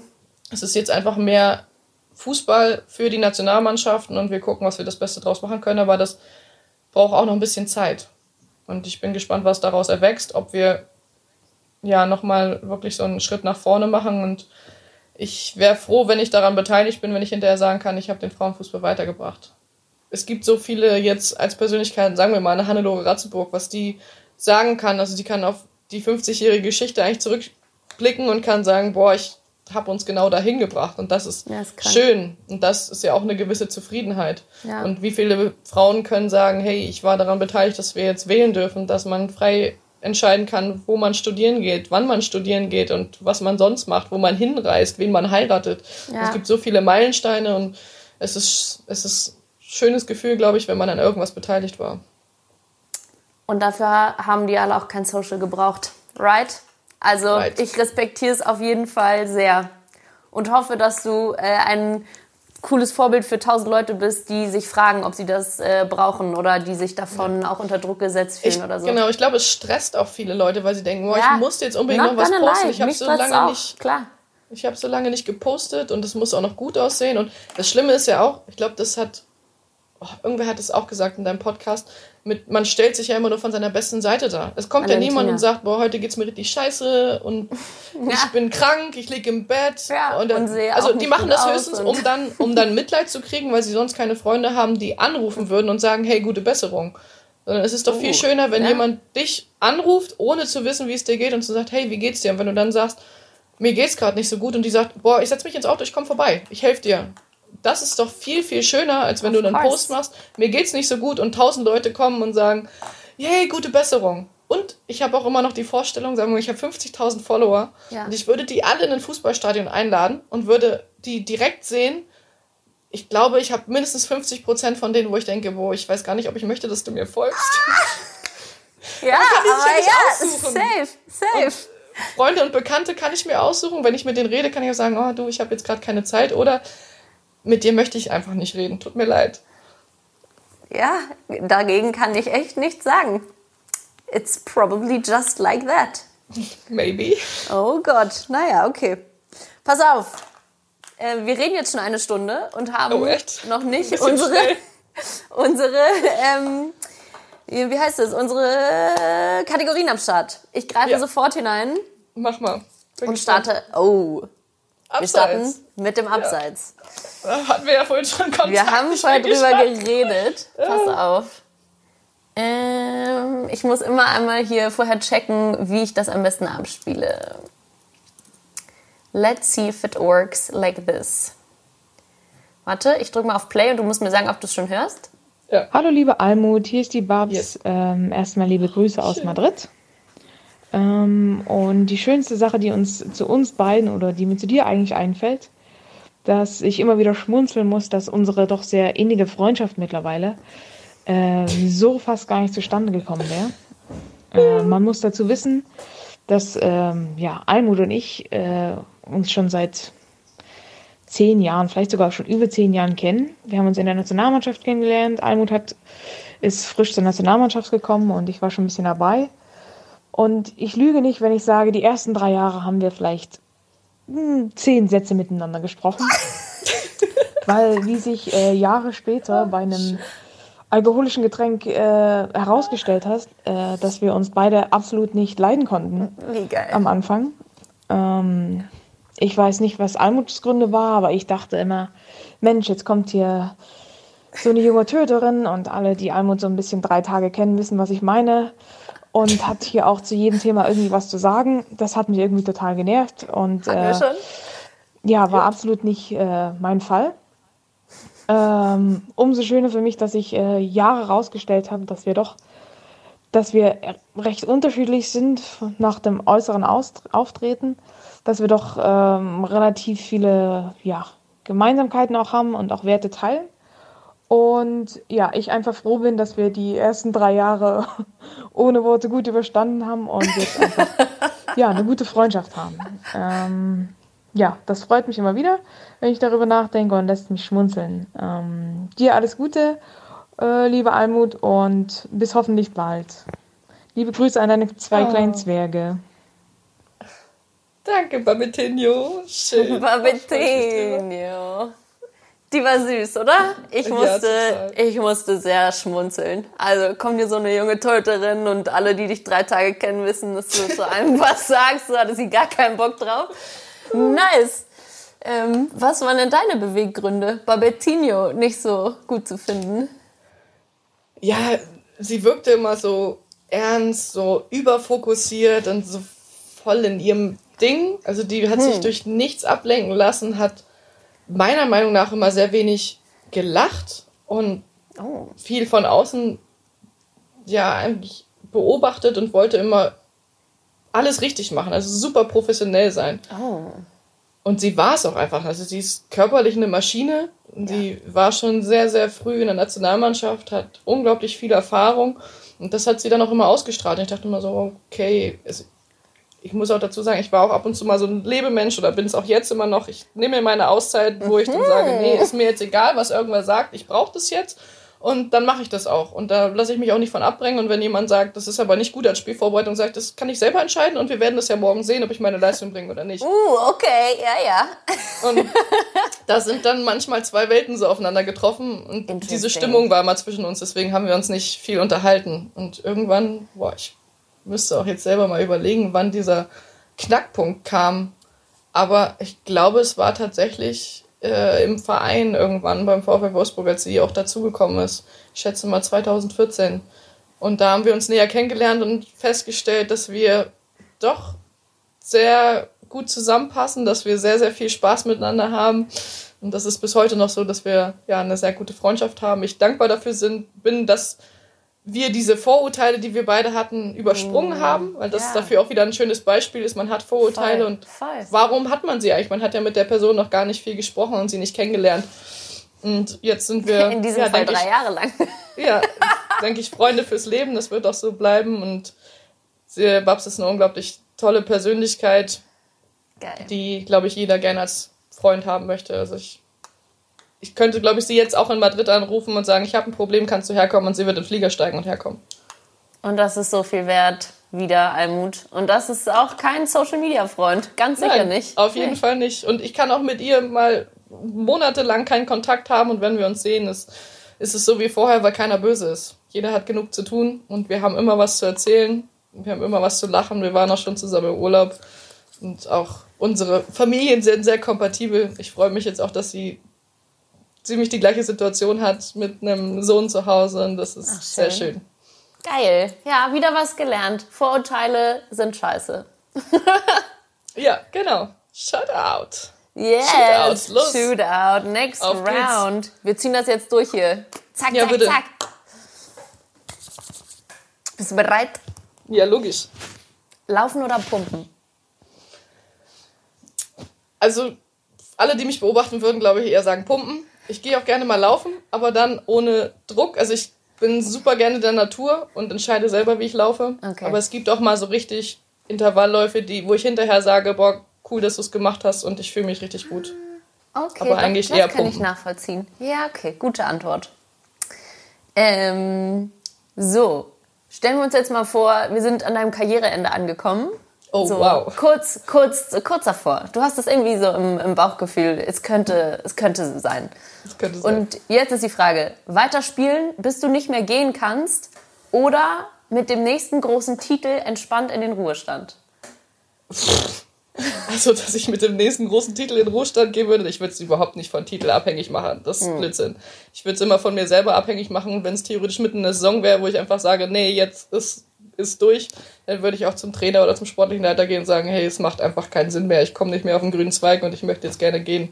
Ist mit dem Titel gar nicht. Aber ich habe eigentlich jetzt schon den Plan nach meiner sozusagen professionellen Karriere, dass ich irgendwann mit meinen Jungs, mit denen ich mal angefangen habe, wieder zusammenspiele und hier wahrscheinlich noch in den alten Herren mitkicke, weil es bei uns im Landkreis möglich ist, als Frau wieder bei den über 30-Jährigen einzusteigen. Und das wäre ziemlich, das wäre eine tolle, eine runde Sache. Mit denen angefangen und dann mit denen aufhören. Finde ich richtig geil.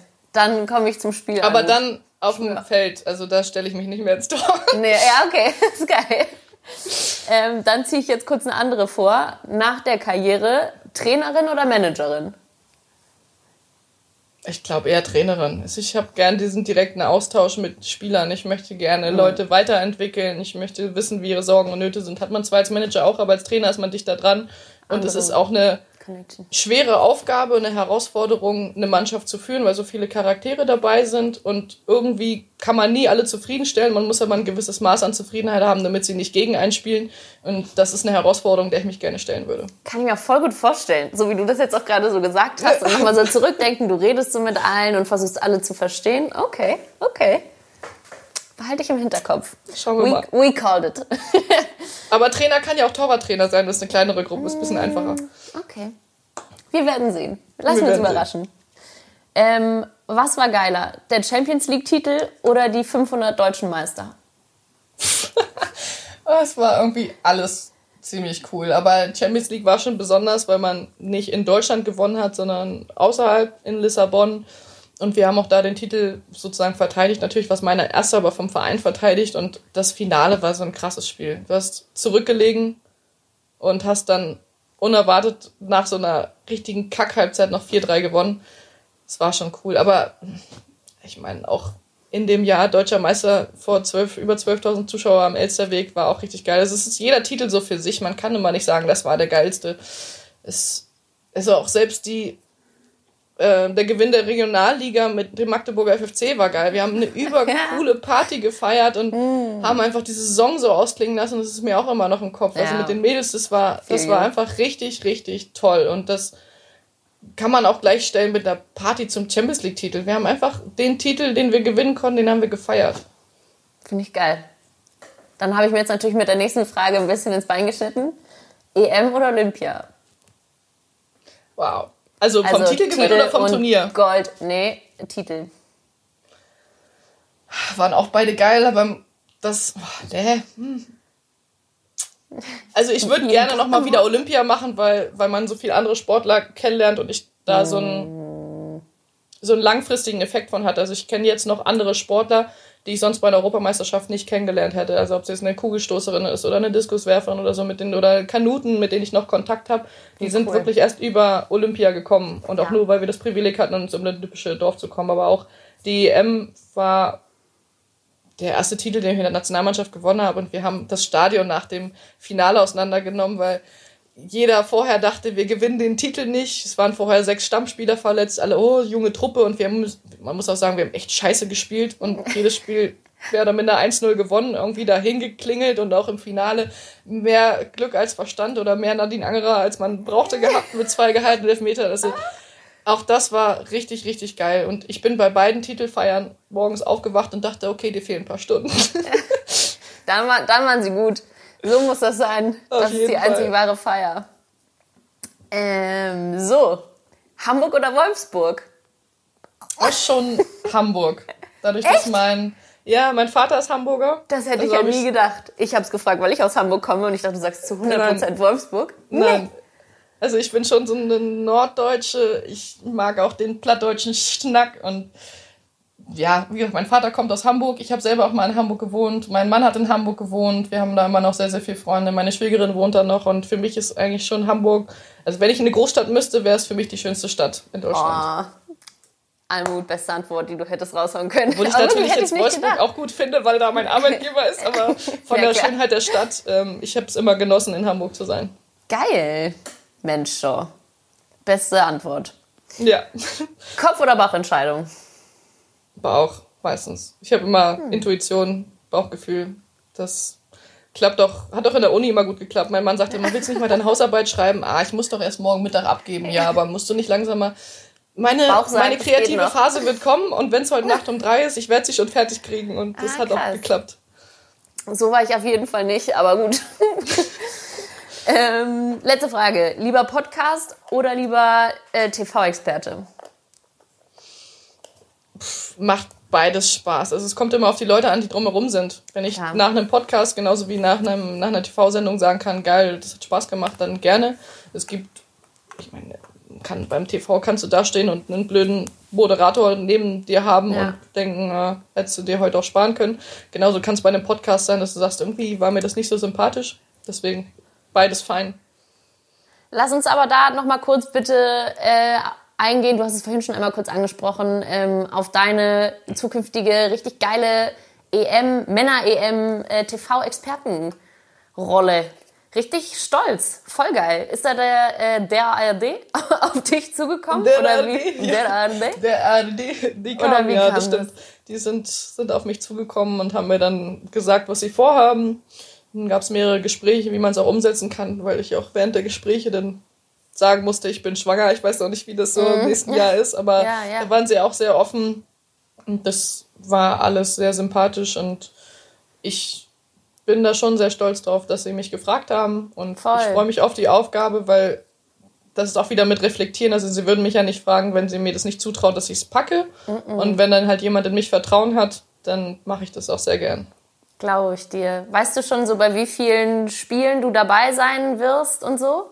Wie, wie umfangreich das Ganze geplant ist? Also ich weiß schon, wie es geplant ist. Ich Ach so. glaube, dass ich darüber nicht reden darf. Ja. Das ist ja immer so eine Sache.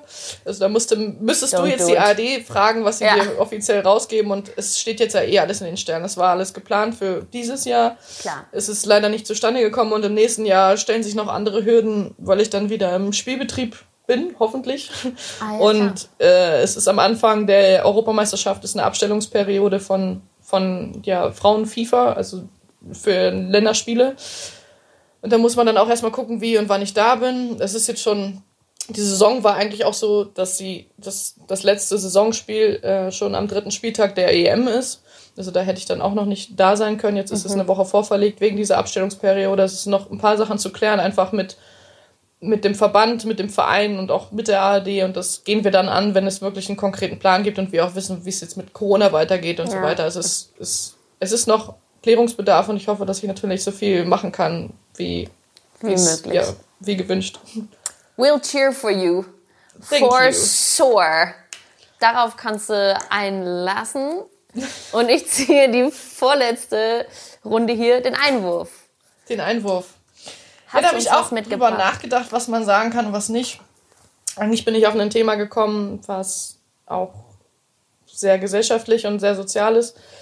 Es kam schon im letzten Jahr eine Studie der WHO raus, dass sich Kinder und Jugendliche zu wenig bewegen, also dass sich 80 Prozent der Kinder am Tag oder 85 Prozent der Kinder am Tag weniger als eine Stunde bewegen und das ist so schade und auch deutsche Studien haben das danach nochmal bestätigt, dass 75 Prozent der 11- bis 17-Jährigen einfach unter einer Stunde Bewegung am Tag haben. Und das sollten wir ändern. Und das ist etwas, was uns alle angeht, weil viele, die über Schulsport entscheiden, die darüber entscheiden, wie lang Schüler sitzen, wie lange sie überhaupt in der Schule sind, die sind keine Schüler, sondern die sind irgendwo in der Politik. Und ich finde, man sollte Kinder mehr mitreden lassen und auch Leute, die nicht dichter dran sind, also Lehrer oder so. Und wir beschweren uns auch, dass weniger Zulauf in den Vereinen ist. Auch der Deutsche sagen, Fußballbund sagt, dass wir weniger Mannschaften haben. Und natürlich liegt es daran, dass die Kinder bis 16 Uhr in der Schule sind. Und man müsste irgendwie versuchen, Schule und Verein inan- ineinander zu integrieren. Hat man wie das Problem, es sind viele ehrenamtliche Trainer, die dann halt zu der Zeit selber bei der Arbeit sind. Also Ja, wir müssen fair. irgendwie unser System überdenken. Und es ist auch von vielen Eltern so gewünscht, dass sie ihre Kinder per Auto zur Schule bringen und auch wieder abholen, dass sie ja nicht mit dem Bus fahren oder mit dem Fahrrad fahren, weil das Fahrrad viel zu gefährlich ist oder dass sie nicht zu Fuß gehen. Und das ist etwas, was mich sehr, sehr beschäftigt, was ich jetzt bei meinen Nichten und Neffen sehe. Ja. Die bewegen sich viel, die sind ausgeglichen, die sind einfach wissbegierig und die können dann auch halt mal eine Stunde still sitzen, weil sie sich davor ausgepowert haben. Und da gibt es eine ganz tolle Initiative, die aus Schottland kommt, The Daily Mile. Und da haben sie gesagt, in der Schule, wir haben einmal am Tag 15 Minuten, wo alle Schüler laufen, wo sie einfach laufen sollen und sich bewegen. Und egal, Ja. wie schnell man läuft oder so, es ist, es ist völlig egal. Es geht einfach nur darum, dass man in der Grundschule anfängt, 15 Minuten am Tag zu laufen. Die Lehrer laufen mit, man muss sich keine Sportsachen anziehen, sondern man kommt einfach aus der Klasse und los geht's. Und man hat gemerkt, dass es signifikant besser gelernt wird, es weniger Probleme in der Geil. Schule gibt, dass die Kinder mehr miteinander kommunizieren. Und auch diese Initiative ist jetzt in Deutschland, dass es immer mehr Schulen mitmachen, dieses 15 Minuten Laufen. Und ich glaube, dass man dahin kommen muss, dass es auch Schulsport gibt, der nicht benotet wird, sondern dass man einfach nur Sport treibt. Man könnte auch sagen, vielleicht, dass man von jeder Stunde, von den 45 Minuten, fünf Minuten abknapst. Das heißt, einen Sechs-Stunden-Tag oder einen Acht-Stunden-Tag hätte man schon 30 bis 40 Minuten gewonnen, hätte vielleicht eine große Pause, wo auch jeder Lehrer eine Station anbietet, ob es jetzt mit dem Schwungtuch spielen ist oder Sachen werfen oder mit dem Roller fahren oder so. Das halt man einfach weiß, man hat da Anlaufstation. Die Kinder machen einfach nur Bewegung, vielleicht ein bisschen angeleitet, aber einfach das, was sie wollen. Und dann können sie auch wieder 40 Minuten still sitzen. Und das wäre mein Wunsch, dass wir die Kinder mehr animieren, dass sie sich bewegen, dass sie vielleicht auch mehr mit dem Fahrrad zur Schule fahren, dass die Eltern mehr mit ihnen rausgehen, weil auch wir Eltern leben es ja vor. Wir kommen von der Arbeit, das Erste, was wir machen, ist irgendwie auf die Couch sitzen, aber wir sind kaputt. Aber eigentlich die Leute, die jetzt auch für Fitness stehen, die sagen, es gibt nichts, es gibt nichts Geileres, als sich auszupowern, irgendwo im Fitnessstudio ja, joggen zu so. gehen. Dann leb es vor, nimm dein Kind mit, egal ob es dunkel ist oder also auch du kannst eine Nachtwanderung mit denen machen. Also es gibt immer Motivation für die und sie schlafen viel besser und sie können sich besser konzentrieren. Das Wichtigste ist echt. Und es ist auch eine, eine Körperentwicklung. Also wir sagen auch, die Wirbelsäule formt sich erst von Sport und es gibt Knochendichtenmessungen, die beweisen, es wird alles in der Kindheit gelegt, die Grundlage, dass du keine ähm, Osteoporose oder so kriegst. Also ich glaube, Bewegung, da wird viel zu wenig Schwerpunkt drauf gelegt. Interesting, voll das heftige Thema hier. Almut, hör mal. Ja. Geil. Gedanken Wie, gemacht. Wie bist du da drauf gekommen? Vor allem äh, Nichte und Neffe schon oder jetzt auch so ja, dadurch neue, schon sehr viel. Die haben neue Horizonte. Also meine meine Schwester zieht es auch durch, dass sie eigentlich kein Fernsehen gucken, kein Handy haben und dass sie tatsächlich immer rausgehen. Auch wenn ich da bin, gehe ich gern mit denen raus und sage, hey, wollen wir nicht in den Wald gehen? Und so, oh, in den Wald gehen, sage ich, ja komm, wir machen eine Schatzsuche oder wir entdecken irgendwas, wir suchen nach einem Kaninchenbau oder ähnliches. Wir gehen Pilze sammeln. Also es gibt immer was, womit man sie motivieren kann. Oder wir laufen einfach die Berge rauf und runter und das, das macht Spaß und das will ich halt bei meinen eigenen Kindern auch sehen. Und ich habe auch schon so viele Kinder gesehen, die keinen Purzelbaum mehr können oder keinen Rad schlagen. Und das ist traurig. Also viele wissen schon mit zwei Jahren, wie sie auf dem iPad rumwischen. Ja, Technisches Interesse ist auch gut und das ist auch wichtig, weil es auch kognitiv schult, aber man muss irgendwie einen Ausgleich haben, auch mit, mit Sport.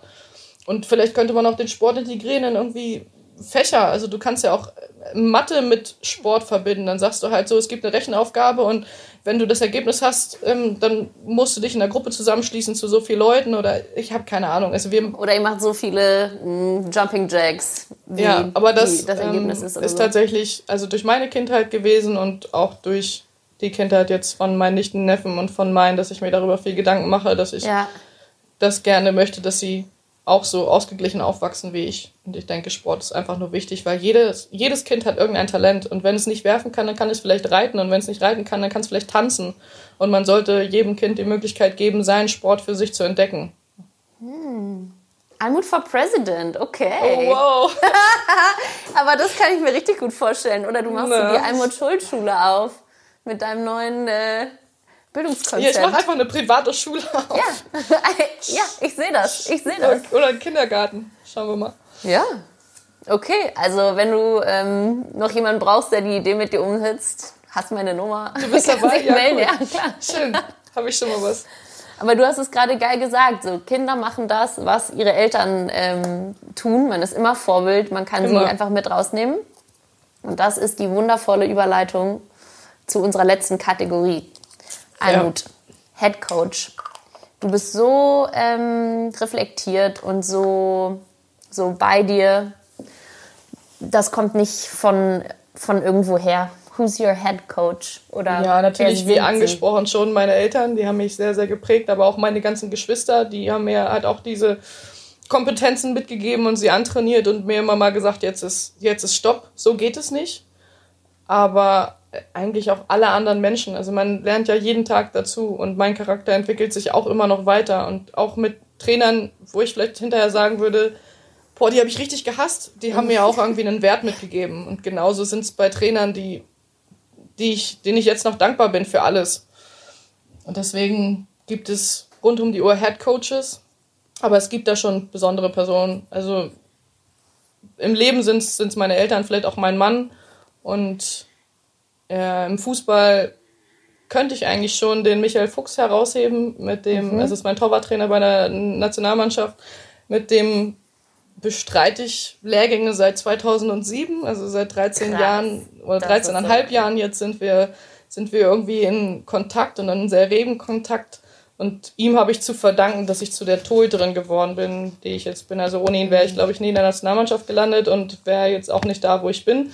Also Warum? dem ähm, weil er mich mit meinem, also mich als Charakterkopf schon gefördert hat. Ich hatte sehr viel Gegenwind, auch in den Jugendnationalmannschaften von wegen, halt doch mal die Fresse.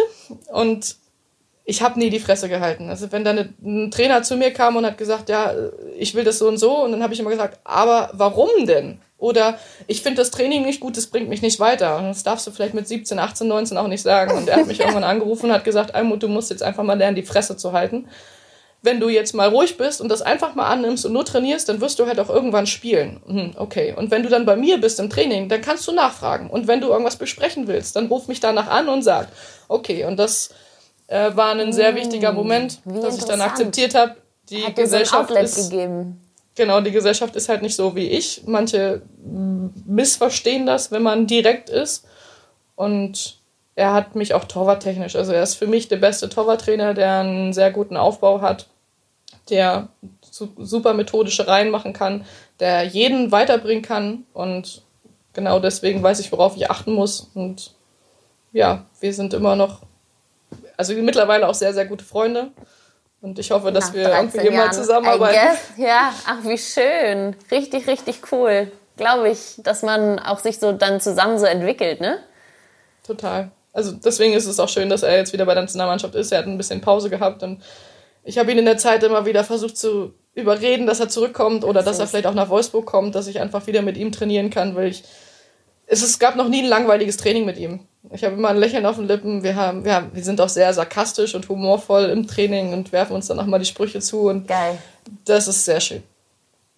Almut, und diese Folge war auch sehr schön. Ich danke dir sehr für alles, was du gesagt hast. Auch voll gerne. Mal kurz für deine äh, Vorbereitung. Du hast dich wirklich committed hier auch und wolltest, äh, wolltest was Cooles, was Cooles abliefern. I appreciate that. Danke. Aber dazu kann ich noch sagen, ich finde das total cool, ähm, dass du das auch gemacht hast, weil ich hasse nichts mehr als unvorbereitete Journalisten oder auch andere Gesprächspartner, die dann kommen, immer wieder die gleichen Fragen stellen und eigentlich gar keine Ahnung haben vom Frauenfußball oder auch wer man ist. Also ich hatte es selbst schon, dass hohe Funktionäre in Verbänden gefragt haben, aber welchen Verein spielen sie eigentlich? Ähm, sind wir hier nicht gerade zu einer Prämienverhandlung? Also müsstest du nicht wissen, wo ich spiele? Und das ist dann, das ist so respektlos. Und deswegen finde ich das toll. Und ich versuche auch, wenn ich die Zeit habe, mich immer auf Interviews genauso wie auf Podcasts oder was anderes vorzubereiten, um zu wissen, was auf mich zukommt, aber auch um demjenigen Respekt zu zollen, weil es halt seine Arbeit ist. Und das hat mir Spaß gemacht. Ich muss auch sagen, ich habe mehr als eine Folge von deinem Podcast gehört, weil sehr coole Gesprächspartner dabei waren. Thank you. Ja, und deswegen habe ich es sehr gern gemacht. Vielen, vielen Dank, wirklich. Ich weiß es krass zu schätzen, auch dass du jetzt nochmal äh, die Minute nimmst, um cooles Feedback zu geben. Bedeutet mir echt viel. Und du weißt ja, wie die Folgen enden. Oh, und deswegen, du sagst es schon selbst. Ich lieb's. Ich lieb's. Shoot your Pep Talk, oh, Girl. Pep Talk. Wow. Ja. Also eigentlich ist die, die, will ich die Botschaft nur senden, die ich jetzt im Podcast auch gesendet habe. Also jeder Mensch hat die Fähigkeit, glücklich zu sein und zufrieden zu sein. Und man sollte sich immer jeden Tag fragen, warum man es nicht ist oder ob man es ist. Und wenn man es ist, sei einfach weiter glücklich, mach so weiter. Und wenn du dir überlegst, ich bin nicht glücklich, dann änder was daran. Ist es dein Job? Ist es deine Familie? Sind es deine Freunde? Also irgendworan wird es liegen und es liegt einfach nur an dir, das zu ändern. Und wenn du das änderst, das, dann ist das Leben so schön. Und wenn jeder Mensch glücklich wäre, dann wäre die Welt um einiges besser. Und man kann besser schlafen, man kann einfach sich freuen und das ist menschlich und lebenswert.